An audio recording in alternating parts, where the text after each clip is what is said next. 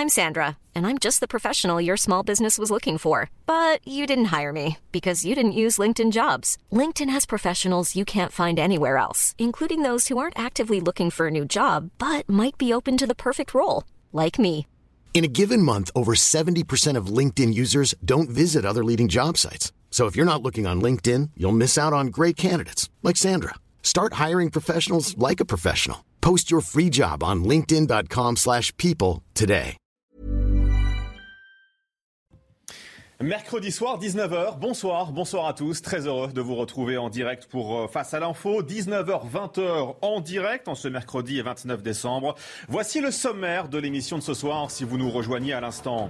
À quelques semaines de la présidentielle, on va s'intéresser ce soir à l'abstention. Selon une étude BVA Opinion, 4,5 millions d'électeurs ne seraient pas inscrits sur les listes électorales. Est-ce un chiffre préoccupant? On va se poser donc la question. Pourquoi les jeunes s'abstiennent? La passion de la vie démocratique est-elle en danger? On verra ça. Victime de cyberharcèlement et de menaces, Mila, très active sur les réseaux sociaux, souhaitait faire certifier son compte Instagram pour des raisons de sécurité et de sûreté. Sa demande, d'abord rejetée par le groupe américain, a finalement été validée grâce au coup de pouce du secrétaire d'État au numérique, Cédric O. On vous raconte tout ça dans quelques instants. On vous parlera également de Mila et de Éric Zemmour ce soir. On ira aussi à Kaboul en Afghanistan. Souvenez-vous, il y a déjà plus de 4 mois, c'était là-bas, le retour des talibans. Qu'ont-ils fait depuis? Quel bilan pouvons-nous tirer? Le droit des femmes dans tout ça? Qu'est devenue l'opposition? Les questions et les réponses, ce sera dans quelques toutes petites minutes. Enfin, qu'incarne Christiane Taubira aujourd'hui alors qu'elle pourrait se présenter à la présidentielle dans quelques jours maintenant? Peut-elle sauver la gauche du désastre électoral annoncé? Peut-elle, doit-elle incarner aussi cette radicalité en politique très en vogue pour espérer convaincre? Si oui, comment? C'est à à la fin de l'émission. Face à l'info, 19h, 20h en direct, soyez les bienvenus. Voici le générique.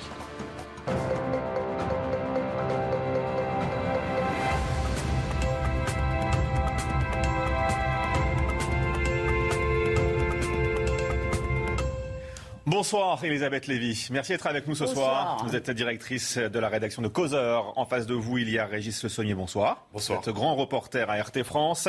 Éric Revel, bonsoir. Bonsoir, vous Thomas. êtes journaliste et en face de vous, il y a Paul Sugy, bonsoir. Bonsoir, journaliste au Figaro. On est ensemble et en direct jusqu'à 20h en ce mercredi soir. Soyez donc les bienvenus si vous nous rejoignez à l'instant d'en face euh, à l'info. De la politique pour commencer ce soir avec vous, Paul Sugy, alors que l'abstention atteignait déjà des taux records, on le sait, aux dernières élections régionales ou encore municipales, selon une étude BVA Opinion, on le disait il y a quelques instants, 9% des Français ne seraient euh, euh, dans les faits pas inscrits sur les listes électorales ou en tout cas ne pensent pas l'être. Cette situation concernerait quand même plus de 4,5 millions euh, d'électeurs, euh, à désormais euh, trois mois et demi maintenant de l'élection présidentielle du premier tour. Ce chiffre est-il préoccupant? C'est la première question qu'on va se poser ce soir. Alors préoccupant, oui, il l'est certainement, euh, Thomas, c'est ce qu'expliquait euh, mon confrère euh, Jean Citon dans le colonne du Figaro ce matin. En fait, il y a deux types de mauvaises inscriptions, en tous les cas de problèmes d'inscription sur les listes électorales. Il y a les Français qui ne sont tout simplement pas inscrits ou alors qui pensent ne pas l'être, ce qui revient à peu près au même parce que ces Français-là, dans tous les cas, ne se déplaceront pas ou ne pourront pas voter le jour du scrutin. Ça représente à peu près euh, 6% quand même du, du corps électoral total, donc c'est pas négligeable. Et à cela s'ajoute, et c'est ça que nous explique aussi le sondage de BVA, un certain nombre de mal inscrits, de Français mal inscrits. Alors notamment, c'est le cas d'un certain nombre de gens qui ne sont pas inscrits sur euh, la liste électorale du bureau de vote le plus près de chez eux. Souvent, c'est des gens qui ont oublié de signaler euh, leur déménagement, par exemple. Et ça concerne en priorité les jeunes, les jeunes qui sont beaucoup plus mobiles, par exemple. C'est très souvent le cas, vous savez, quand vous êtes inscrit sur les listes électorales de là où résident vos parents, entre-temps, vous avez déménagé. Et ça pose de vrais problèmes. Alors, face à cette situation, il y a des solutions qui ont déjà été, des solutions timides qui ont déjà été trouvées. Euh, depuis, ça a été voté en 2016, mais depuis 2019, c'était entré en vigueur. Il y a maintenant un fichier électoral unique, c'est-à-dire qu'il y a un seul fichier euh, de l'État qui recense tous les électeurs. Ça paraît presque dingue qu'il ait fallu attendre 2019 pour que tous les électeurs du pays soient euh, sur ce répertoire électoral unique, le REU, euh, de son petit nom. Euh, avant ça, sachant qu'un des problèmes, c'est qu'il y avait notamment des doublons, en fait, voire même des, des, des, des triplettes, des gens qui étaient inscrits sur deux, voire trois communes en même temps. Ce qui paraît assez hallucinant. Euh, et puis bien sûr, maintenant aussi, les inscriptions sur les listes électorales sont automatiques, notamment lorsque l'on arrive à l'âge de la majorité. Autre chose aussi. Alors c'est une maigre avancée, mais vous savez que jusqu'à maintenant on avait jusqu'au 31 décembre pour s'inscrire à une élection. Après ça, c'était trop tard. Et bien maintenant, le délai a été ramené à seulement six semaines avant l'élection. Donc c'est désormais jusqu'au 4 mars 2022 que les Français ont le temps de s'inscrire sur les listes électorales. Bon, tout ça, ce sont des avancées assez timides. Moi, par exemple, il y a une chose euh, que je ne comprends toujours pas, je vais m'en ouvrir devant vous ce soir, c'est pourquoi est-ce que, puisqu'on a justement un fichier électoral unique, est-ce que lors d'une élection nationale, donc par exemple une élection présidentielle, pourquoi est-ce qu'on ne peut pas tout simplement voter dans n'importe quel bureau de vote? Pourquoi est-ce qu'il faut simplement, euh, pourquoi est-ce qu'il faut justement aller dans le bureau de vote euh, sur lequel on est inscrit? On pourrait tout à fait imaginer qu'à la place de registres électoraux en papier, on ait un fichier, on a un accès informatique à un fichier. Le but, c'est d'éviter que les personnes votent à plusieurs endroits en même temps, évidemment. Ça compliquerait quand même beaucoup les choses pour une élection municipale, par exemple. Oui, pour une élection ah bah municipale, on est d'accord. Si, mais pour, vous êtes pour une élection présidentielle pour les présidentielles et pas dans le même pour les municipales, là, ça, c'est un peu compliqué. Non, non, j'entends bien pour un scrutin local. Pour le aussi, d'ailleurs. pour un, vous, un scrutin national, ça paraît. Euh,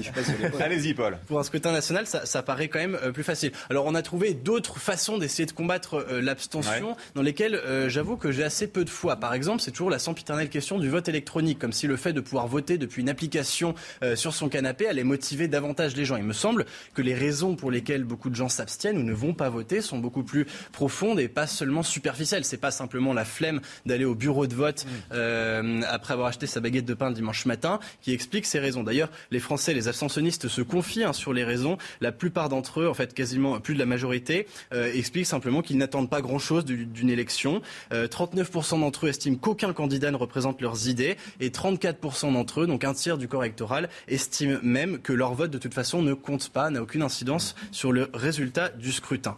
Voilà pourquoi ces chiffres sont préoccupants. justement, dans le Figaro de ce matin, euh, Marlène Schiappa euh, estime que si les jeunes s'abstiennent, c'est qu'ils pensent le vote inutile. Euh, ça, on l'a bien compris. selon vous, est-ce que le gouvernement et la majorité actuelle ont tout fait pour redonner foi aux jeunes et même plus largement aux électeurs français aujourd'hui pour eh bien, accomplir leur mission démocratique, tout simplement? Hmm. Alors la, question est d'autant plus intéressante, c'est ce que rappelle Libé ce matin, que Emmanuel Macron en 2016 avait tenu un grand congrès le 4 octobre pour parler justement à la France qui subit, la France des abstentionnistes, en se promettant justement de les ramener aux urnes. Force est de reconnaître que vu les taux d'abstention records qu'on a enregistrés aux dernières élections euh, européennes, euh, municipales puis régionales, euh, le pari n'est pas tenu. Alors après, on nous, on nous explique qu'une élection présidentielle mobilise davantage. On verra ça, bien sûr, dans quelques mois maintenant. Simplement, il y a plusieurs choses qui peuvent expliquer le fait que ce scandale démocratique et l'abstention aujourd'hui n'a peut-être pas été suffisamment pris en compte par la majorité. D'abord, une promesse non tenue, vous le savez bien, c'est celle d'introduire une dose de proportionnelle aux élections législatives. Alors on ne va pas refaire l'histoire. Les différentes composantes de la majorité n'ont pas su trouver d'accord. La crise des Gilets jaunes a aggravé en plus la crise et les oppositions, de toute façon, fait savoir qu'ils ne voteraient pas euh, une mesure dans une situation de telle urgence. On pourrait aussi chercher des raisons, à mon avis, dans euh, l'obstination du pouvoir actuel à se refuser à tout référendum. Alors, Emmanuel Macron en a certes proposé un qu'il n'a finalement pas pu faire, c'était celui de savoir s'il fallait introduire la question écologique dans la Constitution on marche sur la tête, sachant que le référendum que les électeurs réclament depuis maintenant des années, c'est sur l'immigration. Vous savez, ce même référendum qui avait permis au gouvernement danois, pourtant une majorité très à gauche, de mener une politique résolument anti-immigrationniste, donc plutôt euh, une politique conservatrice sur la question, parce que les électeurs lui avaient demandé. L'idée donc que euh, le pouvoir est au service des électeurs et que euh, le mandat qui est donné à un président élu n'est pas un chèque en blanc, que celui-ci doit tenir compte malgré tout de l'avis du corps électoral. Et puis peut-être une explication plus diffuse mais que Emmanuel Macron a certainement aggravé au cours de son quinquennat, c'est cette idée au fond de désinstitutionnalisation du pouvoir. Alors il y a les polémiques, c'est la face émergée de l'iceberg. Ce sont telle ou telle photo dégradante, tel ou tel petit propos, une façon de gouverner au fond qui ne serait pas à la hauteur. Et plus grave encore, et c'est peut-être un phénomène moins visible parce qu'il ne s'affiche pas nécessairement en tête des tendances sur Twitter, c'est l'impression au fond que le pouvoir est réellement impuissant. Et c'est cette façon qu'ont un certain nombre de politiques et de ministres en particulier de se dédouaner, de se défausser de leurs responsabilités chaque fois que confrontés à une crise importante, ils expliquent qu'ils n'ont pas euh, les manettes suffisantes, que c'est alors tantôt de la responsabilité des élus, locaux qui n'ont pas joué le jeu. On a vu pendant la crise sanitaire comment est-ce que euh, tantôt les maires, tantôt les présidents de, de régions ont été accusés un certain nombre de fois par l'exécutif d'être responsables de la situation, de ne pas jouer le jeu démocratique, et puis aussi de se défausser sur euh, l'Union européenne ou un certain nombre d'organismes maintenant confédéraux qui seraient réputés plus puissants que l'État lui-même. Toutes ces raisons mises bout à bout font que peut-être au cours de ce quinquennat, l'impression justement que le vote des électeurs ne compte pas, qui n'est pas pris en compte, a pu être aggravée. Alors Paul, si on prend un peu de hauteur euh, ce soir, vous qui nous regardez aussi euh, de chez vous, euh, si on met de côté un peu les raisons conjoncturelles qu'on a évoquées, quelles sont d'après vous les raisons un peu plus profondes qui marquent cette lassitude aujourd'hui des, électeurs français? Alors il y a une première explication qu'il ne faut pas négliger et qui explique notamment le taux d'abstention record aux élections régionales. C'est que pendant longtemps, hmm. les personnes qui ne croyaient plus dans l'élection démocratique ou qui n'avaient plus confiance dans les politiques se réfugiaient non pas dans l'abstention mais dans le vote aux extrêmes. Ils votaient soit à l'extrême gauche, soit à l'extrême droite le grand euh, résultat des élections régionales, c'est que Marine Le Pen aujourd'hui n'a plus été en mm. mesure de capter l'électorat, euh, on va dire, des, électeurs qui sont en colère, qui ont quelque chose à, faire entendre par rapport à ceux qui gouvernent. C'est pas toujours un vote de conviction, mais un vote de rejet. Eh bien, aujourd'hui, les gens qui voulaient rejeter le système en bloc se sont réfugiés dans l'abstention. Là, ça va être le grand enjeu euh, de Marine Le Pen, d'Éric Zemmour aussi, et puis en face des candidats de la gauche, de la gauche, des insoumis, etc., de reconquérir ce vote de rejet, ce vote d'opposition euh, à un système ou à un parti euh, au pouvoir. C'est aussi une des explications de cette abstention. Et puis, euh, il y a une autre impression. Alors, selon si vous demandez à la gauche ou à la droite, les raisons profondes de l'abstention sont différentes. Libération disait que ce serait le, la, caste au pouvoir qui, par excès de verticalité, d'enfermement sur un petit réseau de, puissants déconnectés du peuple, aurait donné l'impression qu'on a volé le pouvoir au, peuple. Et puis, la droite a, a beau jeu aussi de parler de de l'impuissance de l'État et de sa destitution. Je pense, pour réconcilier un petit peu les deux, qu'au fond, les deux ont raison. Parce que c'est le paradoxe entre les deux qui est important. C'est-à-dire qu'on a d'une part l'impression que le pouvoir est de plus en plus vertical, de plus en plus autoritaire, de plus en plus autocratique et qu'il est exercé par une petite caste de puissants qui ne se parlent qu'à elle-même. En cela, probablement que Libé a un petit peu raison. Et en même temps, ce pouvoir-là n'est plus en mesure de répondre aux préoccupations majeures des Français. Un exemple parmi tant d'autres, la façon dont la crise sanitaire a été gérée donne l'impression qu'une petite caste a, donné la a fait la morale, euh, a donné des leçons de morale en permanence aux électeurs, aux Français, en leur disant ce qu'il fallait faire ou ne pas faire, en même temps prétendait prévoir l'avenir ou expliquer en tous les cas une situation qui manifestement échappait à son emprise. Elle a aussi usé peut-être d'un excès d'autoritarisme en imposant euh, euh, des mesures vexatoires ou infantilisantes absolument. Et en même temps, force est de constater que deux ans plus tard, le microbe, le virus est toujours plus fort que jamais. Nous n'avons pas été capables de le contenir et nous ne sommes même pas capables de prédire quelle sera euh, la trajectoire des prochaines vagues. Eh bien, peut-être que ça explique justement parmi les raisons qui peuvent euh, euh, justifier l'incompréhension des Français à l'égard de ceux qui les gouvernent et du coup leur désintérêt. Bon, alors ça fait réagir l'équipe de Face à l'info. Lève le doigt. Alors, dans l'ordre, Elisabeth Lévy, allez-y. Quand même, vous avez raison sur beaucoup Elle a levé le doigt un petit peu. Vous avez raison sur beaucoup de choses et notamment, je crois, sur l'impuissance, mais je trouve qu'il manque un peu un responsable là-dedans eh ben, Les premiers responsables de l'abstention, ce sont les abstentionnistes. Excusez-moi, notre système n'est certes pas parfait. C'est-à-dire, c'est-à-dire ben, c'est eux qui décident de ne pas aller voter. Alors oui, c'est pas parfait. Vous avez des choix qui ne sont pas parfaits, mais vous avez quand même un choix. Je veux dire, non, c'est pas vrai. Marine Le Pen et, Valérie Pécresse ou Jean-Luc Mélenchon, c'est pas pareil. ça n'est pas. Je ne dis pas que c'est idéal, mais moi je suis très attaché à la démocratie représentative et toutes ces billevesées de démocratie directe me font plus peur qu'autre chose parce que j'ai pas envie que la politique se transforme en grande réunion de copropriété. Et à un moment, si vous voulez, les gens sont aussi en France dans une situation paradoxale. Ils attendent tout de l'État et du gouvernement.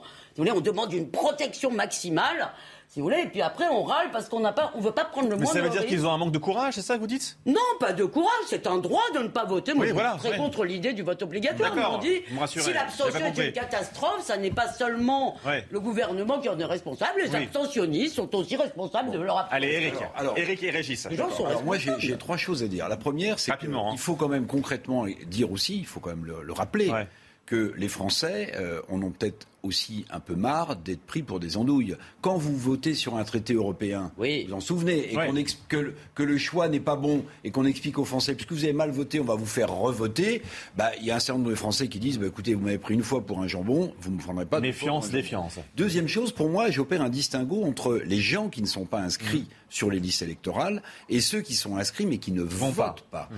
Pour moi, ceux qui ne sont pas inscrits, c'est, j'allais dire, c'est presque pire, c'est un refus de vote. Ou un oubli, ou un oubli. Ou, un oubli, enfin, on sait quand même. Oui, c'est peut-être de la désinvolture plus que du choix. Mais en tout cas, c'est deux choses différentes, à mon sens. L'abstention, c'est quand vous êtes inscrit sur une liste et que vous ne votez pas. Là, on peut se demander pourquoi, Elisabeth, euh, je, je, je, je, vous rejoins. Mais ceux qui ne sont pas inscrits, qui ne savent pas qu'on vote en France euh, depuis que les élections sont en place, ça, c'est un autre sujet. Il y a ceux qui savent pas et puis il y a ceux qui ne veulent, pas. Donc, il y a abstention et refus de vote. Il y a des heureux qui ne savent pas qu'on vote pas. Enfin, sur, les jeunes, enfin sur les jeunes, sur les jeunes, je mets ce sondage sur la table parce qu'il m'a marqué. Euh, IFOP, il y a 15 jours, dans le journal du dimanche, les 18-30 ans, à 60%, ils ne votent pas, ok. Les 40% qui votent, ils votent en premier pour Emmanuel Macron, en deux pour Marine Le Pen, en trois pour Éric Zemmour, et très loin, Jean-Luc Mélenchon et Yannick Jadot, qui portent pourtant des thèmes qui devraient intéresser, révolution ou environnement, la jeunesse. Et ce, et ce sondage-là, il m'a semblé extrêmement euh, intéressant. Les jeunes ne votent pas massivement, c'est vrai, mais lorsqu'ils votent, curieusement, ils votent pour le pouvoir établi. Emmanuel Macron, je crois que c'était 24, puis on a Marine Le Pen à 19 ou à 18, puis Éric Zemmour. Et je crois que Jean-Luc Mélenchon, qui avait 30 dans le même sondage il y a 5 ans, auprès des jeunes et 18-30, se retrouve à 11%. Et ça, c'est quand même très intéressant de ce centre de gravité, à mon sens, qui s'est déplacé sur la droite en France. Régis avait levé le doigt en premier. Ouais, j'avais levé le doigt en Donc premier. Quoi, vous voyez Je parle en dernier. Vous voyez C'est injuste. C'est absolument pas démocratique. Enfin, c'est vrai. Allez-y. Euh, non, moi, j'ai une question. En fait, je, je Est-ce que finalement, ce n'est pas le type d'élection plus euh, qui, euh, qui euh, il dirait, cristallise l'abstention. Vous avez évoqué les régionales où le vote rejet finalement est de l'abstention est devenu le, le, vote rejet, le vote sanction. Mais on pourrait évoquer les, les européennes. en France, on le voit bien, la, la, la, comment, la cote de popularité de l'Europe est, est, au minimum. Pourtant, les municipales, mais, sont maires. Mais, mais, oui, mais c'est différent. C'est inutile. Non, non, mais c'est différent. Les, les, cantonales, les régionales, les européennes, c'est des élections que l'électeur le, pense n'ayant pas de poids ou hmm. peu de poids sur sa vie, tandis que voir qu'il ne euh, comprend pas, voilà, voir qu'il ne comprend pas, euh, à, la différence des municipales et euh, de la présidentielle, où là, c'est des élections, je dirais, plus incarnées, où on connaît mm. la personne pour qui on vote, et là, évidemment, il y a plus de mobilisation. C'est peut-être aussi un désintérêt du, scrutin pur et dur. Alors, je, suis tout à fait d'accord avec vous. Hein, c'est évident et que bien sûr, on ne pourra pas juger de toute façon tant qu'on n'aura pas les résultats de la participation fin avril. Mais il y a quand même deux choses. D'abord, en tendance, on ne s'est jamais autant abstenu qu'aux dernières régionales ou qu'aux dernières européennes comparé à d'autres scrutins euh, similaires. Mmh. Donc déjà, ça donne une indication quand même de l'évolution de la tendance. et en cela, je rejoins tout à fait Elisabeth Lévy dans sa charge contre les abstentionnistes. Il y a de, de, toute évidence une lassitude euh, démocratique qui, en un sens, est impardonnable. Mais c'est aussi une forme de colère. Les électeurs, les de leur propre malheur. C'est une forme de colère, mais la, raison euh, n'est pas suffisamment valable pour l'excuser en tous les cas. La colère. Une, une, deuxième chose, parce que je, je, rejoins tout à fait ce que dit Eric, qui est à mon avis passionnant sur la façon dont les jeunes eux-mêmes se sont désintéressés des scrutins. si on a une un petit peu sommaire de ce que vous avez dit, on aurait l'impression que la jeunesse n'est pas à gauche. C'est pas vrai. Il y a beaucoup de jeunes qui sont toujours à gauche, en tout cas qui ont cette sensibilité de gauche. Simplement, les partis de gauche ont perdu ces jeunes-là. Pourquoi À mon avis, il y a au moins deux raisons à cela. D'une part, parce que probablement le discours qu'ils euh, promeuvent ou qu'ils mettent en avant ne rencontre plus les préoccupations prioritaires de ces jeunes. C'est une première explication.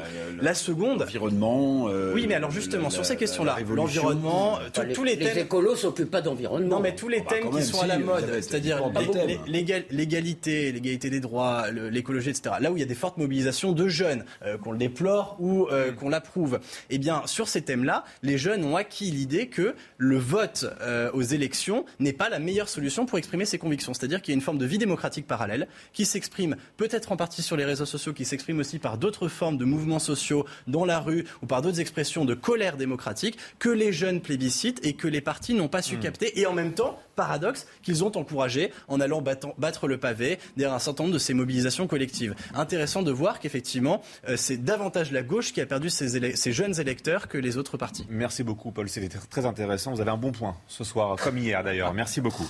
Euh, vous nous parlez euh, ce soir, Elisabeth, de, de Mila. Mila, c'est cette euh, jeune femme, oui, c'est vrai, victime de, de, cyberharcèlement et de menaces dont la vie est devenue d'ailleurs un, enfer, rappelons-le. Son compte Instagram a été certifié, oui, mais grâce à l'intervention du gouvernement, Elisabeth. Racontez-nous. Oui, alors vous vous rappelez euh, d'abord le mantra euh, qui était récité au début de chaque journal télévisé quand certains de nos confrères avaient été euh, enlevés en 2004, hein, déjà par des islamistes, et on disait qu'il ne fallait pas les oublier. Eh bien, cela fait des milliers de jours que nos confrères, que cela fait des milliers de jours, pardon, que Philippe Vasse, Rhys, Richard Malka, et beaucoup d'autres gens proches de Charlie ou membres de Charlie ou d'autres d'ailleurs vivent sous protection. Et ça fait 710 jours, hein, ça fait 710 jours que Mila ne vit plus ou ne vit plus vraiment, elle ne va plus à l'école, elle ne sort plus de chez elle que sous haute protection. Et qui s'en souvient? Qui parle de Mila? On le fait de temps en temps. Alors on doit se rassurer bien sûr, hein. le gouvernement n'a pas réussi à garantir sa sécurité, il n'a pas réussi à garantir sa scolarité hein, dans l'établissement militaire où elle a été brièvement euh, scolarisée euh, après son expulsion de son établissement. Mais alors, il est très, très fier, hein, et la pauvrette, elle est ravie, parce que grâce à Cédric le secrétaire d'État au numérique, eh bien, elle a eu cette fameuse certification. Alors, j'avoue, hein, peut-être mes camarades vont m'aider, j'avoue ne pas extrêmement bien savoir, je me tourne vers le jeune, ne pas très bien savoir à quoi sert cette certification. Là, c'est une icône bleue. Alors, d'après un papier de France 3, elle permet d'authentifier de sécurité un compte, mais elle est généralement réservée aux personnalités publiques ou aux grandes marques. Hein. Ça, c'est important, les grandes marques. Bon, Mila la voulait, cette certification, elle lui avait été donc refusée, et ce qui est évidemment euh, scandaleux. De toute façon, on ne va pas refaire ici euh, tous les scandales qu'il y a euh, sur Twitter où des tas de gens horribles peuvent s'exprimer en toute liberté, mais on en censure d'autres. vous savez très bien tout ça, et finalement, il y a eu cette intervention du, gouvernement, et elle a sa fameuse icône. Et elle a d'ailleurs été, elle a d'ailleurs manifesté sa reconnaissance. Oui, oui, oui, parce que vous savez, cette adolescente n'a pas de vie réelle, au moins on protège son existence. Elle a le droit à une existence virtuelle, parce qu'au début, elle n'avait pas le droit à aucun de ses comptes sociaux, ce qui est quand même, imaginez-vous, une adolescente, elle ne peut pas sortir, elle n'a pas de réseaux sociaux, elle est coupée du monde. Hein. Euh, comme disait Coluche, hein, dites-moi de quoi vous avez besoin, on vous expliquera de comment vous en passez. Alors il faut quand même revenir à son crime, parce que moi j'ai choisi ce sujet parce que c'était l'occasion de parler de Mila. Elle répondait à un dragueur lourd qu'elle avait éconduit, hein, tout ça se passe sur Internet, et euh, elle a posté une vidéo où elle prononçait des paroles plutôt lestes et des allusions scabreuses, voire obscènes, sur le prophète de l'islam. Et comme vous l'avez dit, cher Thomas, sa vie est devenue un, enfer. Des centaines de milliers, peut-être maintenant des millions de tweets menaçant de la violer, de la découper en morceaux, de la sodomiser, de la tuer. On va te trouver. Tu verras ce qu'on te fera, chienne. C'est vraiment un tout petit échantillon. C'était un déferlement. Donc elle a été exfiltrée de son lycée. Dans un premier temps, il faut tout de même rappeler que la ministre de la Justice, Nicole Belloubet, qu'on ne regrettera pas ici, je veux dire, a dit que oui, quand même, euh, insulter une religion, c'était une atteinte à la liberté de conscience. Et le proc, procureur, a donc ouvert une enquête contre Mila pour appel à la haine. Alors heureusement, tout le monde a été ramené, peut-être en haut lieu. En tous les cas, il y a eu un tollé dans l'opinion. Et cette enquête a été classée sans suite. Bon, en revanche, au bout de quelques euh, mois, de plusieurs mois, une dizaine ou une douzaine, parce qu'il y a eu plusieurs procès, il y en a eu des individuels et puis il y en a eu un peu plus grand à Paris. Donc une dizaine de ces agresseurs ont été condamnés à des peines avec sursis et des amendes hein, pour cyberharcèlement. Elisabeth, est-ce qu'on peut comprendre que ces propos choquent ou blessent des gens? Ah bah oui, oui, on peut comprendre, mais c'est la vie, c'est la vie. Voilà, surtout c'est la vie en France. Hein. c'est ce que euh, Alain Finkielkraut appelle avec cette belle expression la souffrance, la douleur de la liberté. Oui, il faut le rappeler. On a le droit de se moquer des religions, des opinions, des, idéologies.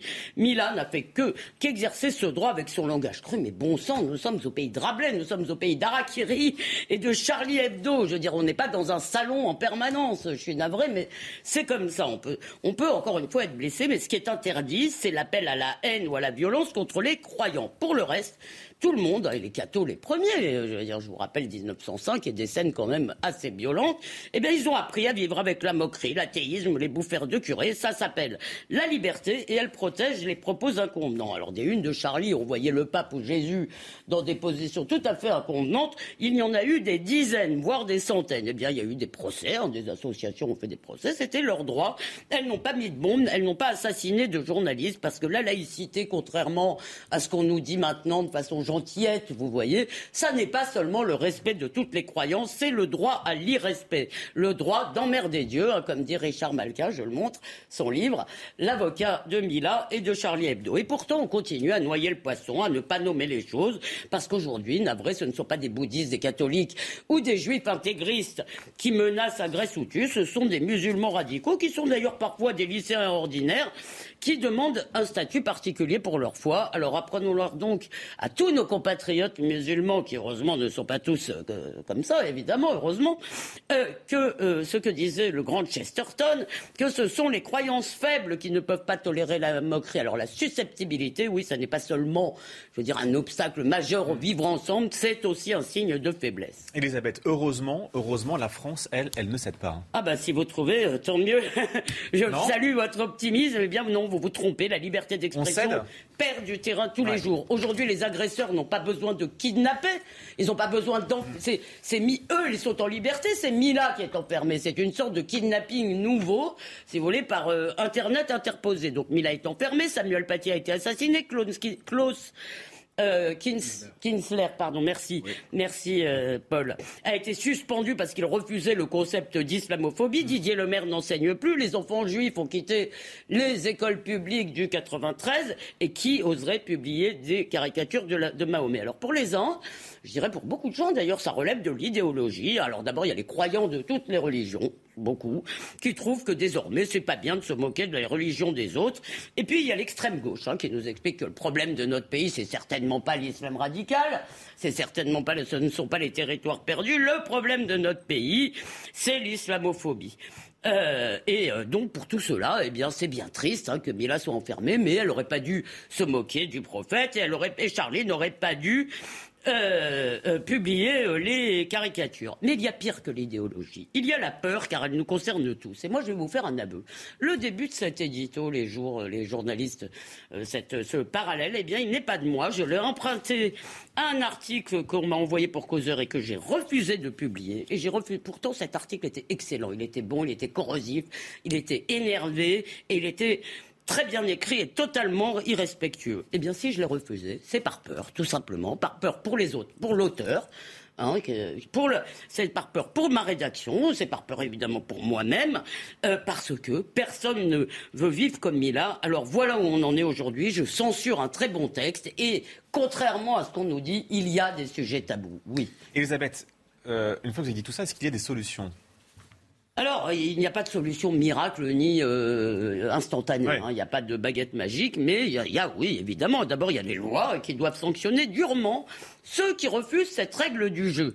Euh, évidemment, il vaut mieux qu'il n'y ait pas des ministres au gouvernement qui ne la connaissent pas ou qui l'interprètent comme Madame Belloubet. Il faut être plus, j'en cite quelques pistes, hein. il faut être plus regardant avec ceux que nous accueillons, leur faire savoir dès qu'ils mettent un pied en France qu'ici on pourra se moquer de leur Dieu ou de leur religion, qu'ils verront et entendront des choses qui les choquent. Il faut le leur dire, il faut le faire savoir dans tous les pays d'où des gens euh, veulent venir en France. Il faut être beaucoup plus dur avec les harceleurs, il faut expulser quand ce sont des étrangers, expulser ceux qui menacent, agressent ou tiennent des discours violents. Et ça c'est évidemment un point de vue personnel, mais moi j'y crois beaucoup, rétablir la déchéance de nationalité pour les doubles nationaux qui font la même chose, parce que ça c'est très dissuasif. Euh, il faut arrêter avec les accommodements raisonnables, si vous voulez, qui permettent à l'islam radical de progresser dans les quartiers, à l'école, dans les clubs de sport. Pas de footballeuses voilées, pas de place réservée à la cantine. Mais tout ne relève pas du gouvernement, parce que sans réaction de nous tous, on n'y arrivera pas. Euh, et d'ailleurs, je précise que dans les harceleurs de Mila, il n'y avait pas que des musulmans, c'est aussi quelque chose qui est assez répandu dans la jeunesse, ce truc gentillet de il faut pas blesser les uns et les autres. Donc, moi j'avais proposé hein, que toute la presse, tous les Français publient le même jour les caricatures du prophète. Pourquoi pas pour enquiquiner nos concitoyens euh, musulmans? C'est vraiment pas. Euh, je veux dire, parce que évidemment, si on le fait tous ensemble, bah, la menace devient beaucoup plus euh, diluée. Le danger n'est pas la même chose que quand vous attirez la foudre sur votre seule tête. Euh, évidemment, toute la presse a, fait, a, pris ses grands airs en disant mais non, on va pas faire ci, on va pas faire ça, parce que tout le monde a la trouille. Je veux dire, mais seule l'unanimité, ça nous permettra d'en sortir. Les djihadistes comprendront qu'il n'y a rien à faire, qu'ils ne nous changeront pas. Et nous, pour ça, nous avons besoin de tout le monde, et à commencer par les millions de musulmans, des millions de musulmans qui aiment la France pour ses libertés, même quand ça fait mal. Oui, nous avons perdu une bataille, je dis ça par un excès d'optimisme, nous avons perdu de multiples batailles. Mais si nous ne voulons pas perdre cette guerre, eh bien il faut qu'on se bouge tous, qu'on regarde la menace en face et qu'on dise collectivement que nous exigeons, nous voulons que la France reste ce havre béni, on peut rire de tout. Alors Mila avait annoncé sur, euh, sur euh, Instagram je crois, ou Facebook, je ne sais plus lequel, pardon, qu'il faudrait peut-être en arriver à euh, voter Zemmour, bien qu'elle ne l'aime pas du tout. Alors finalement, vous, avez suivi ça, hein, elle est revenue euh, là-dessus, elle a fait un communiqué pour dire que non, pas du tout. Elle n'avait pas voulu du tout dire qu'il fallait voter Zemmour. Mais alors moi, je vais vous donner un conseil en tous les cas, pas un conseil de vote. Mais ce qui est, sûr, c'est que si vous ne voulez pas qu'on déroule, déroule le tapis rouge aux islamistes, eh bien, il faut faire barrage à l'extrême gauche. Et en attendant, n'oublions pas Mila, n'oublions pas tous les autres qui payent de leur liberté leur combat pour la nôtre. Et moi, je leur demande pardon pour notre lâcheté collective. Éric Revel, pardon aussi euh, bah oui, euh, Elisabeth a bien, je pense, traduit euh, cette, cette trouille qu'on sent. Hein, Et qui est légitime. Non, Alors moi, je rajouterais quelque chose dans peut-être les solutions. Ah, non, non, mais je vais, je vais vous expliquer. Non, mais ça m'intéresse. Bon, alors peut-être que je vais faire assaut de naïveté. je pense que ce type de phénomène et de monstruosité, c'est aussi pour moi l'échec de l'école de la République. Je vais m'expliquer. Je vais m'expliquer parce que, euh, vous savez, le, Gramsci disait il faut ensemencer le terrain culturel. Si l'école de la République, euh, dont euh, le métier c'est de faire de la pédagogie, d'enseigner des valeurs fondamentales, avait pris ce, ce, sujet ou prenait ce sujet à bras le corps, tout le corps enseignant en disant ce que vient de dire Elisabeth Lévy, c'est-à-dire qu'on est dans un pays des droits de l'homme où la caricature euh, est possible, où elle existe depuis Daumier et où Louis-Philippe déjà se plaignait d'être caricaturé en poire. Eh bien, si l'école de la République faisait ce travail de fond, tous ensemble, les profs, dans leur, dans leur matière respective, peut-être qu'on arriverait à ensemencer un terrain culturel qui ensuite permettrait bah, allez, je vais employer des mots un peu politiques, d'assimiler, d'intégrer davantage ces jeunes à la République et à ce qu'elle est. Or aujourd'hui, on, est plus dans le pédagogisme que dans les valeurs fondamentales de la République. Comment, comment, imaginer une chose pareille quand on voit que quelqu'un comme Samuel Paty a finalement, ce qui est plus choquant, euh, outre le fait qu'il ait été décapité, c'est qu'il n'a pas été soutenu Exactement. par sa hiérarchie euh, dans son projet justement d'expliquer hum. ce que vous expliquez, d'expliquer pourquoi euh, le droit, le droit à la, comment, à la caricature, le, euh, ce, que, ce, que, représente la laïcité, avec des exemples précis. Et en fait, c'est cette hum. désolidarisation qui, est, qui était euh, vraiment, à mon avis, le fond le plus. Voir l'école, voir l'école de la République euh, aller sur l'écriture inclusive, euh, sur le pédagogisme. eh bien, si elle s'occupait peut-être davantage de défendre les valeurs de la République, de les expliquer, de les commenter, de les instruire. Eh ben, alors peut-être que Isabelle trouve que je suis un peu trop naïf, mais non, pas du je, tout, pense, je, pense que c'est aussi un échec. La naïveté n'est pas un défaut. Non. Paul elle peut l'être quand même parfois. Oui, non, euh, peut-être là en l'occurrence non. Il y a, peut-être une façon de s'en sortir par le haut là sur ce qui s'est passé mm. tout à l'heure sur les réseaux sociaux avec Mila qui avait un tweet un peu ambigu sur Zemmour, qui ensuite s'est un peu dédié suite notamment à la pression qu'elle a reçue d'un certain nombre de ses amis, euh, notamment le philosophe Raphaël Enthoven. C'est que au fond euh, il y a deux discours somme toute assez différents qui ont un point commun qui est celui de lutter contre la propagation d'un certain nombre de symboles de l'islam politique dans notre société.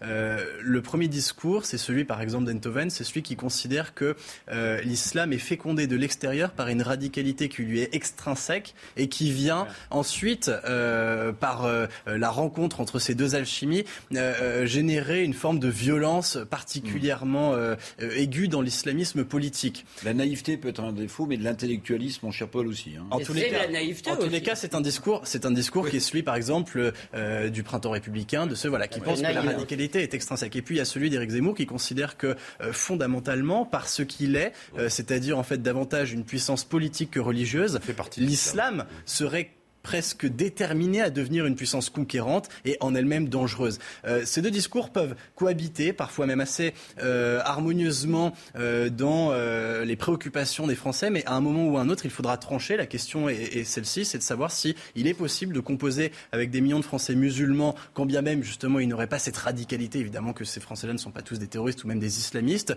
ou est-ce que la présence importante, peut-être même demain très importante de l'islam dans notre pays, devient problématique en tant que telle, parce que l'islam n'est pas le christianisme, n'est pas le judaïsme, il y aurait une spécificité de l'islam. Pour conclure, euh, d'abord on peut imposer, mais on peut imposer. Il ne s'agit pas de demander leur avis. Est-ce que vous êtes d'accord? Il s'agit de dire c'est comme ça.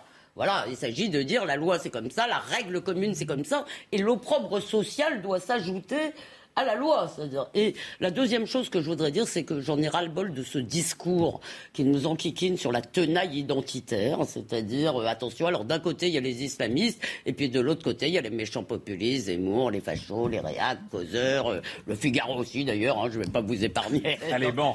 Voilà. C'est gratuit. Non, non, ben, c'est pas, pas moi qui le dis, si vous voulez, mais ce discours qui met exactement sur le même plan. La différence, c'est que ces gens-là viennent écrire la tenaille identitaire dans les colonnes même du Figaro. Évidemment, vous inquiétez pas, à causeur aussi.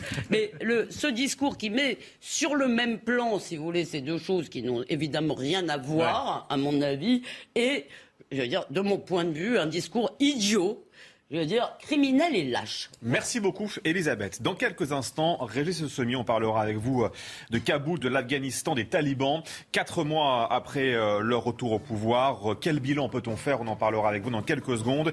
Et puis avec vous, Eric Revel, on parlera de Christiane Taubira dans la présidentielle. Elle pourrait se déclarer dans les prochains jours. Oui, mais pourquoi? Quels sont les objectifs, peut-être, de l'ancienne ministre de François Hollande Ce sera dans quelques instants. Face à l'info, en direct jusqu'à 20h. Vous restez bien sûr avec nous. A tout de suite. Retrouvez tous nos programmes et plus sur cnews.fr. Face à l'info en direct jusqu'à 20h, soyez les bienvenus si vous nous rejoignez à l'instant. Elisabeth Lévy, Régis Le Sommier, Éric Revel, Paul Sugy avec nous, bien sûr. Régis Le Sommier, partons à l'étranger avec vous ce soir, si vous le voulez bien, à Kaboul, en Afghanistan, avec euh, plus de 4 mois euh, et le retour des, talibans au pouvoir. Quel bilan on peut dresser? On se pose la question ce soir avec vous, bien sûr, Régis. Euh, bilan euh, et qu'ont-ils fait aussi les talibans pendant ces quatre mois? Alors il faut se replacer dans le contexte. 15 août, souvenez-vous, surprise euh, planétaire. C'est peut-être l'événement qui était l'événement le plus important du international, en tout cas du, euh, de l'année 2021, ce retour des talibans au pouvoir. Les Américains disaient qu'ils ne les attendaient pas aussitôt. moi, j'avais passé trois semaines en Afghanistan au mois de juillet. On sentait que c'était vraiment imminent. Euh, il faut rappeler qui étaient les talibans et qu'est-ce qu'ils ont fait. Ils sont revenus au pouvoir après 20 ans, 20 ans de combat, donc ils ont pris temps. Et il y a 20 ans, les Américains sont, sont intervenus en Afghanistan pour les chasser. Et au bout de 20 ans, qu'est-ce qu'ils ont fait? Ils leur ont redonné les clés du pouvoir. En gros, c'est ce qui s'est passé. Alors, qui sont, qui étaient ces talibans? Il ne faut pas oublier quand même qu'il s'agit du groupe djihadiste au monde, puisqu'on a parlé de l'islam radical tout à l'heure, le plus criminel et le plus sanguinaire. C'est eux qui ont fait le plus d'attentats, qui ont fait le plus, utilisé le plus de kamikazes, par exemple, dans les 10, 20 dernières années. Euh, ils ont vaincu les Américains. Quand ils sont arrivés au pouvoir, ils ont capturé, souvenez-vous, des quantités d'armes à l'armée afghane. On les a même vu euh, avec des équipements de haute technologie. Ils ont même réussi, au moment de leur prise de pouvoir, à faire décoller des hélicoptères pour montrer que finalement, ils avaient, ils étaient souverains, ils arrivaient. Alors, Qu'est-ce qui s'est passé On se souvient de ces scènes absolument apocalyptiques à l'aéroport de Kaboul, euh, de tous ceux qui avaient participé à l'effort de l'administration euh, du gouvernement afghan euh, sous la coupe des Américains qui essayaient de fuir. Beaucoup ont réussi à fuir, mais il y a eu un passage absolument chaotique. Ça a été la honte pour le monde entier. Et puis, les talibans sont arrivés au pouvoir. On les a vus défiler dans Kaboul. On les a vus aussi arriver dans des, dans des comment, dans des endroits euh, de, loisirs, euh, comment occuper des manèges avec leur, leur kalachnikov, ou sur des dirigeables, euh, sur des lacs en Afghanistan. Enfin, des scènes absolument incroyables où tous les talibans du pouvoir tout à coup sortaient pour imposer quoi? Pour imposer l'ordre taliban, c'est-à-dire cette, cette, comment, cette idéologie islamiste à l'Afghanistan. Alors tout de suite, on s'est dit, ça va être un bain de sang il va y avoir des, des, comment, des pendaisons, des lapidations, les, les, opposants, leurs opposants vont être exécutés, etc., etc. Et puis, ce qu'on s'est rendu compte, finalement, c'est que les talibans ont pris conscience assez rapidement d'une chose. C'est que quand ils étaient dans les campagnes, quand ils luttaient contre les Américains, quand ils faisaient leur guérilla, eh bien, c'était une chose. Maintenant, ils avaient un pays à diriger. Et cette milice terrible, ce qu'on se rencontre aujourd'hui, parce que l'hiver est arrivé en Afghanistan, il n'y a pas de nourriture en Afghanistan, un tiers des Afghans sont à risque de famine. On voit déjà des enfants décharnés. On voit des situations dans des maternités qui sont absolument dramatiques. On voit que c'est une milice absolument incroyable s'avère incapable de nourrir son propre peuple. Le monde aussi craignait la formation d'un État islamique qui euh, viendrait ensuite, euh, euh, on, disait, il va y avoir des, groupes, des groupes qui vont préparer des attentats contre l'Occident, etc. En fait, le monde aujourd'hui se retrouve à se dire qu'est-ce qu'on va faire, comment on va pouvoir aider, sans que ça bénéficie complètement aux talibans, un pays qui est affamé. Voilà, c'est ça, en fait, au bout de quatre mois, l'enseignement. C'est-à-dire que euh, cette milice armée qui a combattu les Américains, qui a combattu un ennemi, se retrouve aujourd'hui à diriger un pays. Et le problème, c'est qu'aujourd'hui, eh bien, il n'y a rien. Il n'y a plus. Euh, L'Afghanistan est sous sanction américaine. Hein. donc les, autres pays qui autour étaient intéressés peut-être pour participer, euh, peut-être de la reconstruction, collaborer avec les talibans pour pouvoir, euh, je dirais, prendre leur place. Les Chinois, par exemple, eh bien, on s'aperçoit que les Chinois bon, ont accueilli certains chargements euh, de denrées, de nourriture. Euh, il y a eu quelques échanges, mais euh, les Chinois, vous savez, depuis 2018, par exemple, sont extrêmement frileux quand il s'est agi pour eux de, de, comment, de commencer à commercialiser avec l'Iran avec notamment autour du pétrole iranien, les sanctions américaines sont arrivées en 2018, eh bien, il n'y a plus tellement de Chinois à commercer avec l'Iran euh, pour exporter son pétrole. Pour l'Afghanistan, c'est le même problème. Aujourd'hui, on est un, euh, face à un pays qui a, en effet, énormément de richesses dans son sous-sol, qui a, euh, on a surnommé l'Afghanistan l'Arabie Saoudite du lithium. Le lithium, vous savez, c'est euh, comment le, le, le, le, le, métal qui permet euh, de faire les piles électriques, notamment dans les voitures électriques. Donc c'est un, un, un, et dans les téléphones. Donc c'est un, produit d'avenir dont le, sous-sol de l'Afghanistan regorge. Il y a des pierres précieuses, il y a de l'or, il y a du cuivre, il y a du fer. Il y a plein de choses en Afghanistan et un peu partout. Pas simplement dans, quelques zones désertiques ou compliquées euh, sur, sur des montagnes très très en, haute altitude. Donc il y a du potentiel. Le problème, c'est que pour qu'il y ait investissement, d'abord il faut qu'il y ait une confiance, il faut qu'il y ait une sécurité. On est dans un pays qui a vécu pendant 42 ans euh, en état de guerre permanente. Et évidemment, euh, tout le business, tous les, chefs d'entreprise qui éventuellement seraient intéressés pour faire ça, se, font face à quoi? Font face aux sanctions américaines et à la réalité justement de cette situation sécuritaire qui pour le moment n'est toujours pas réglée. Donc on a ces talibans qui sont arrivés au pouvoir triomphalement, qui ont montré à la, face du monde euh, un visage finalement finalement, euh, voilà, c'est le retour conquérant euh, d'un islam politique, d'un islam radical, etc. Et puis qui finalement on se rend compte aussi d'une chose, c'est que pour pouvoir espérer euh, les fonds du, comment, du Fonds monétaire international justement et, l'aide de l'ONU, au niveau de, pour notamment contrer la famine, eh bien, ils sont obligés justement un petit peu de, de contrôler leurs vieilles habitudes la question du droit des femmes, puisque j'imagine que vous allez me poser la bah, question. Où en est-on aujourd'hui Hier, pas plus tard qu'hier, des femmes euh, sont, euh, ont, comment, défilé dans Kaboul au cri de liberté travail, nourriture. Donc voilà, euh, donc on est, il y a à la fois la question de la liberté féminine. Alors les talibans sur la liberté féminine, ils ont été et sur les droits des femmes, ils ont été complètement, ils ont dit tout et de son contraire. Ils ont commencé à dire oui, les femmes pourront retourner à l'université cinq minutes après les hommes, à mettre des conditions. Vous savez, c'est toujours comme ça.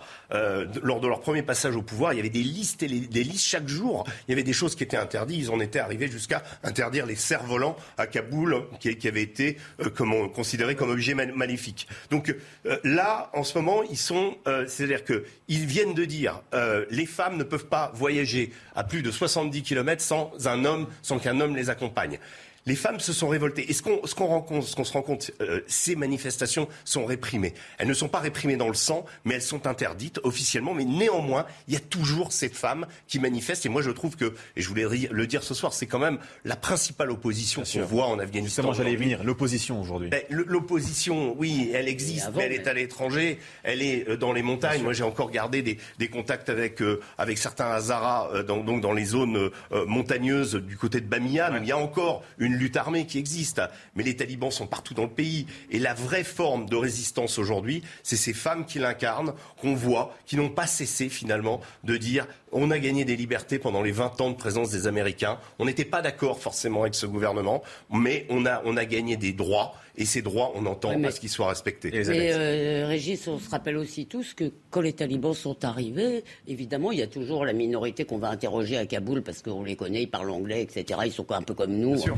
Et puis il y a tout le pays. Moi, je n'ai pas eu l'impression. D'ailleurs, euh, j'ai pas eu l'impression. En fait, c'est grâce à vous que j'ai pas eu l'impression. C'est grâce à ce que vous vous disiez, euh, notamment, vous connaissez bien l'Afghanistan. Bah, il n'y avait pas une révolte de toute la population. Ils avaient quand même, ils avaient quand même le soutien d'une grande partie de la population, si vous voulez. Donc c'est quand même ça qui nous interroge.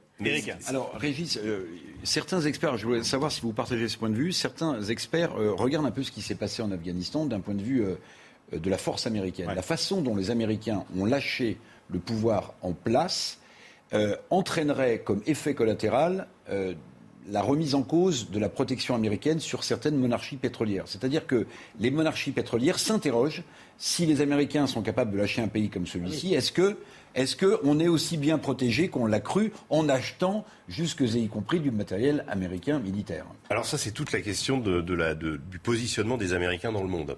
Aujourd'hui, on est, il faut revenir un petit peu, on ne va pas faire euh, longtemps là-dessus, mais revenir un petit peu sur ce qui s'est passé dans les deux derniers mandats, chez les deux derniers présidents américains, notamment Barack Obama et, euh, Donald Trump, qui euh, avaient peu de points communs, mais qui avaient pour point commun d'être des candidats anti-guerre et des candidats anti intervention. Euh, ce qui s'est passé avec George Bush, euh, donc invasion de l'Afghanistan, légitime au départ, chasser Al-Qaïda, etc. Puis ensuite, ce qui se produit, ce qui est en train de se produire pour nous malheureusement au Mali euh, également, c'est-à-dire qu'à force d'être présent et d'avoir une présence militaire, on finit par susciter chez l'habitant une hostilité parce qu'on apparaît comme une armée d'occupation. Et ça, c'est bien le problème. Donc ce qui s'est passé, c'est que Barack Obama, on l'a oublié, a été élu sur un programme de retrait des troupes. Et d'ailleurs, il a fait revenir les troupes d'Irak un peu de façon précipitée, puisque l'État islamique a immédiatement pris la place. Souvenez-vous, euh, voilà, c'était en 2010, et ensuite l'État islamique a, conquis l'Irak. Donc les Américains se sont retirés. En ce moment, on est sur une tendance américaine depuis donc euh, Barack Obama avec Donald Trump également, de retrait des Américains. C'est-à-dire que les Américains ne veulent plus être les gendarmes du monde. Parce que, d'abord, euh, au niveau économique, vous, aviez, vous avez justement, fort justement parlé des, puissances des pétromonarchies euh, du Golfe. Euh, pourquoi les Américains qui ont l'autonomie au niveau des hydrocarbures aujourd'hui viendraient finalement prêter main forte systématiquement à des pétromonarchies finalement dont, dont le produit sert à alimenter en pétrole l'Europe et le Japon globalement. ces régimes. Exactement. Mais aujourd'hui, aujourd'hui, on est toujours dans une position et le, le, repositionnement géographique des États-Unis, enfin géopolitique, pardon, c'est, il euh, faut bien forcer de le constater, c'est la Chine leur objectif, c'est l'Asie, d'où euh, en Afghanistan, ce qui s'est passé tout simplement, c'est qu'ils ont fait le calcul que qu'il reste 50 plus ou 50 moins, hmm. ça ne changerait absolument rien. Paul, pour conclure sur ce sujet. Oui, ce que vous dites, euh, Régis, c'est absolument passionnant. La question qu'on a envie de vous poser maintenant, c'est quel est le scénario qui va suivre cet affaiblissement de, de, de, la, de la, puissance afghane, euh, si j'ose dire? C'est que, euh, soit d'une part, est-ce que le pays va se raidir, c'est-à-dire comme on a vu par exemple dans sous le régime soviétique, à mesure que la population mourait de faim, en fait, l'idéologie et du coup la menace politique que le régime faisait planer sur sa population n'a fait que, en fin de compte, augmenter en intensité? Ou alors, est-ce que les talibans vont être contraints de mettre de l'eau dans leur vin pour justement accepter l'aide humanitaire dont ils, sont toujours, Ils sont toujours dans l'idée de mettre de l'eau dans leur vin. Ils savent que... De faire semblant de le faire. En tout, cas, mais ils savent que l'aide internationale est conditionnée à ça. Ils en ont absolument besoin. Quand je dis un tiers de la population à risque de famine, c'est clair que, euh, d'abord, ils ont laissé euh, les journalistes euh, occidentaux continuer à documenter cette mm. famine. Ils la montrent. Ils autorisent des journalistes à voyager dans le pays. Donc ça, c'est une raison qui, qui, pour bien montrer qu'ils ont besoin besoin de cette aide. Donc euh, euh, aujourd'hui même, le Mollah Akunzada, qui est leur, guide spirituel, a pris la parole pour dire il faut respecter l'amnistie générale qui a été déclarée, parce qu'il y a de plus en plus de règlements de compte euh, au sein euh, de l'Afghanistan avec les anciens opposants des talibans qui disparaissent mystérieusement. Donc il y a, des exactions qui se, qui se, passent. Donc les talibans aujourd'hui sont dans une dans leur branche militaire les plus dures des talibans sont toujours, je dirais, ne sont pas ceux qui ont la parole. Aujourd'hui, il, il y a une volonté de la part du gouvernement taliban de montrer qu'il maintient l'ordre. Très important pour l'Afghanistan. L'Afghanistan est un pays qui est ingouvernable. C'est un pays qui a, un problème au niveau de par sa situation mmh. géographique, de par cet enchaînement de vallées où euh, ce pays est très difficile à maîtriser. Les talibans veulent réussir ce pari et ils veulent réussir également euh, à démontrer qu'ils sont capables économiquement. Euh, pour le moment, leur objectif, c'est passer l'hiver et montrer que cette, cette famine n'aura pas lieu, ou en tout cas qu'ils sont capables euh, d'y apporter des solutions. Merci beaucoup, Régis. C'était passionnant ce soir. Eric, vous voulez nous parler sans transition, effectivement. On revient en France avec la politique et la présidentielle. Christiane Taubira, l'ancienne ministre de la Justice sous François Hollande, dira dans quelques jours si elle se présente à la présidentielle. Donc, en attendant, elle publie euh, une tribune dans Le Monde pour expliquer que l'union fait la force et que la gauche est bel et bien réunie sur l'essentiel. Oui, c'est ça. Alors c'est une, tribune assez longue hein, qui, a, été publiée dans Le Monde et qui est donc signée de, Christiane Taubira. Alors, euh, ses adversaires trouveront, comme souvent, que le, style est empoulé, euh, en un tantinet euh, boursouflé. Bon, c'est presque devenu un apophthegme que de dire que Christiane Taubira s'écoute un peu quand elle écrit. Vous voyez, certains me disaient que Christiane Taubira, elle, fait tellement de citations dans ses discours qu'on se demande si c'est un discours avec des citations ou si c'est une citation avec quelques discours. Vous voyez, c'est parfois un peu compliqué. En tout cas, cette tribune, elle est importante. Pourquoi?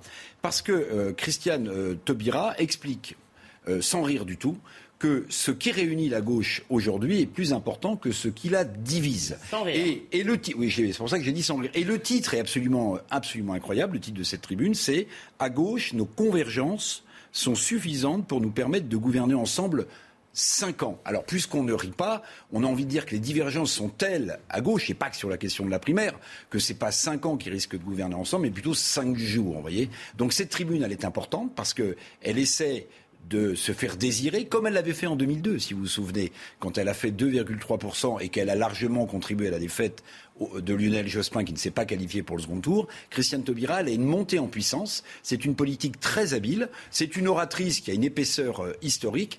Et là, elle joue un peu le retenez-moi ou je fais un malheur. Euh, Eric, euh, Christiane Taubira, est-ce qu'elle peut sauver donc la gauche de ce désastre qui est déjà annoncé alors moi je pense que Christiane Taubira a une vraie carte à jouer et je vais vraiment oui je vais essayer de vous expliquer pourquoi. Là vous ne rigolez pas. Non je ne rigole pas.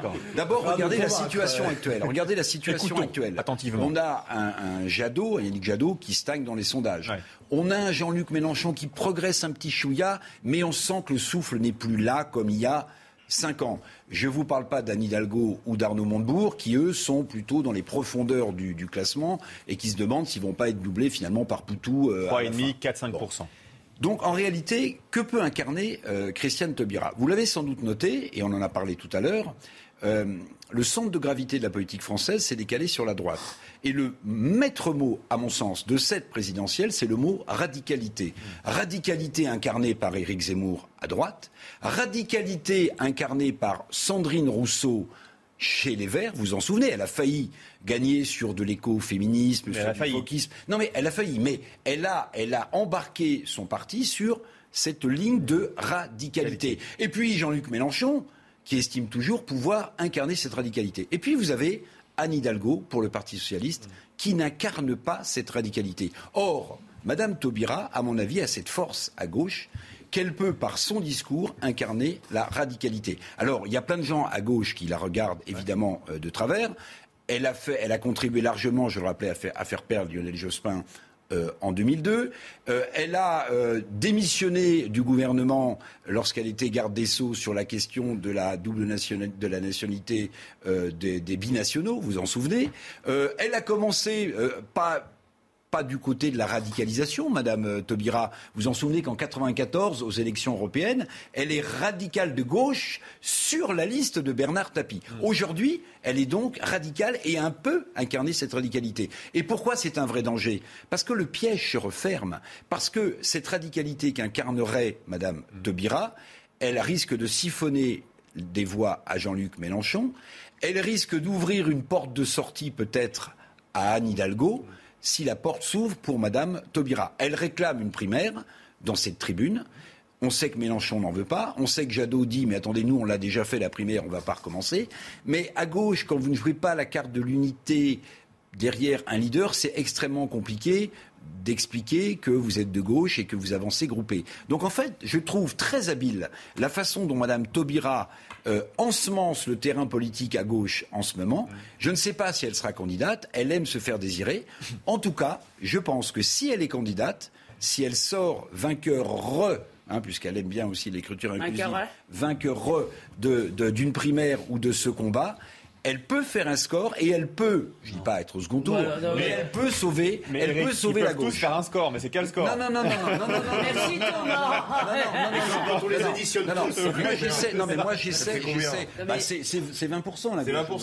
C'est 20 C'est 20% Jamais la France n'était aussi à droite. C'est vrai. Mais votre question c'était peut-elle sauver la gauche du fiasco J'ai pas dit peut-elle gagner la présidentielle je pense qu'elle peut, je pense qu'elle peut incarner euh, quelque chose. Et d'ailleurs, et Mélenchon et Jadot l'ont très bien compris. Non, mais vous avez pas beaucoup convaincu. Il y a deux choses, me semble-t-il. La première, c'est qu'il y a quand même des gens euh, tout à fait honnêtes qui votent à gauche et qui peuvent être quand même outrés, si vous voulez, de cette proposition d'alliance entre des carpes et des lapins. Parce qu'excusez-moi, le discours de Jean-Luc Mélenchon, c'est quand même un discours très euh, particulier. J'ai commencé par vous dire que le titre de la, de la, non, mais tribune faisait très rire. Oui, mais, mais si vous voulez, il y a, y a, moi, je serais lecteur de gauche. à gauche. Je serais lecteur de gauche, j'en voudrais beaucoup à Madame Taubira d'essayer de réunir des gens qui n'ont, moi, à mon avis, le clivage droite-gauche ne veut plus rien dire à cause de ça. Parce que au sein de la gauche, comme au sein de la droite, il y a des gens qui n'ont plus rien à voir les uns avec les autres. Et la deuxième chose, je vous laisse peut-être répondre, c'est que vous n'avez pas dit